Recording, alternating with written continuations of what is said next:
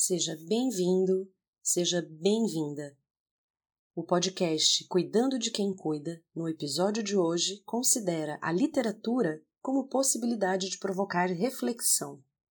Ao longo da história da arte, muito se debateu sobre sua função social e prática. No campo da psicologia, a discussão envolve a arte-terapia como um poderoso recurso que possibilita a abertura de novos canais de expressão da subjetividade humana. Assim, hoje se sabe que as manifestações artísticas podem contribuir para acessar conteúdos emocionais e ressignificá-los.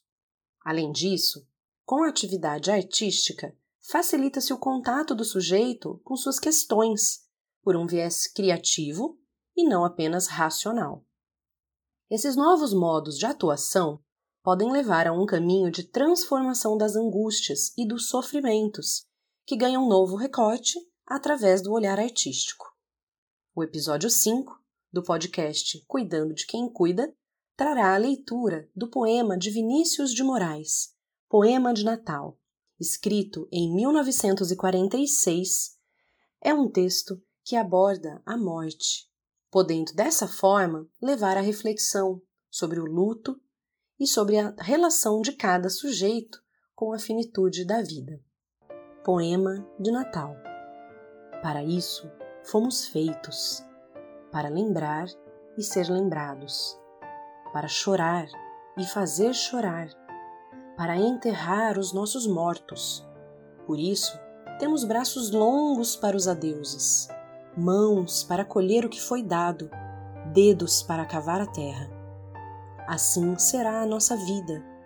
Uma tarde sempre a esquecer, uma estrela a se apagar na treva, um caminho entre dois túmulos.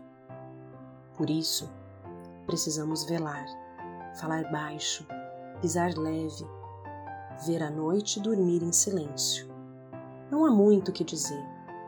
Uma canção sobre um berço, um verso talvez de amor, uma prece por quem se vai mas que essa hora não esqueça, e por ela os nossos corações se deixem graves e simples, pois para isso fomos feitos para a esperança no milagre, para a participação da poesia, para ver a face da morte. De repente, nunca mais esperaremos. Hoje, a noite é jovem. Da morte, apenas nascemos imensamente.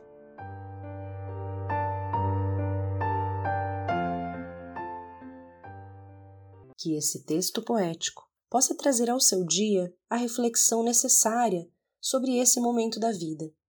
Que possamos todos pensar sobre a finitude sem amarras ou tabus, com leveza e tranquilidade. Até o próximo episódio.